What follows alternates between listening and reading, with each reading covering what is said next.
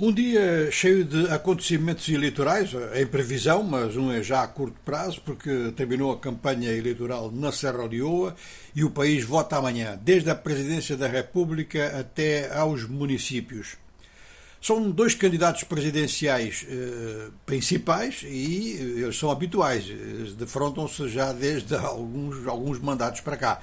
Agora, eh, realmente, a nível geral, os respectivos partidos políticos são dominantes eh, no número de candidaturas e são os únicos que estão presentes em todas as faixas. Portanto, é o Partido Popular da Serra Leoa e o Congresso de todo o Povo.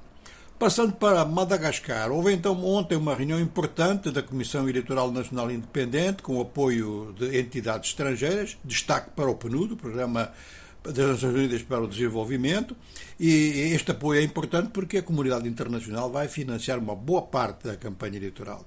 Portanto, muita, muita, muito debate ainda, mesmo nesta reunião, entre os apoiantes do atual Presidente da República e o antigo Presidente, Marcos Ravalomanana, que protestou contra a redução do que ele considera a redução dos espaços de, de liberdade, que as condições não são iguais para todos e, portanto, as eleições são daqui a cinco meses nessas condições. Vamos ver daqui até lá. As, as questões da, do financiamento têm vindo a ser resolvidas paulatinamente. Agora, esta questão da liberdade de expressão, que é uma reivindicação que muita gente considera justa, porque realmente há da parte da Presidência da República uma série de vantagens.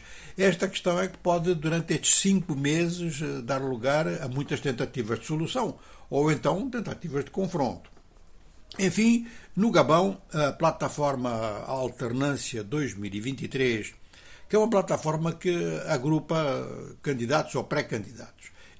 No caso, são quatro candidatos presidenciais e são vários, vários partidos políticos ou várias listas à escala de todo o Gabão.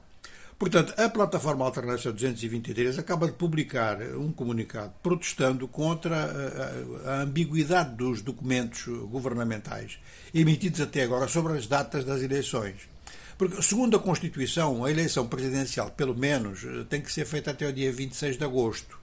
A oposição aceitaria, digamos que as eleições fossem repartidas por, por por níveis Presidência da República, legislativas, municipais, mas que tudo isto se faça dentro deste ano. Não está, clara, não está claro para a plataforma se realmente é esse o processo, se vai ser tudo junto e que a Comissão Eleitoral Independente está a ser apontada pelo próprio Governo como responsável pela, pela, por, por, esse, por, este, por esta nebulosa.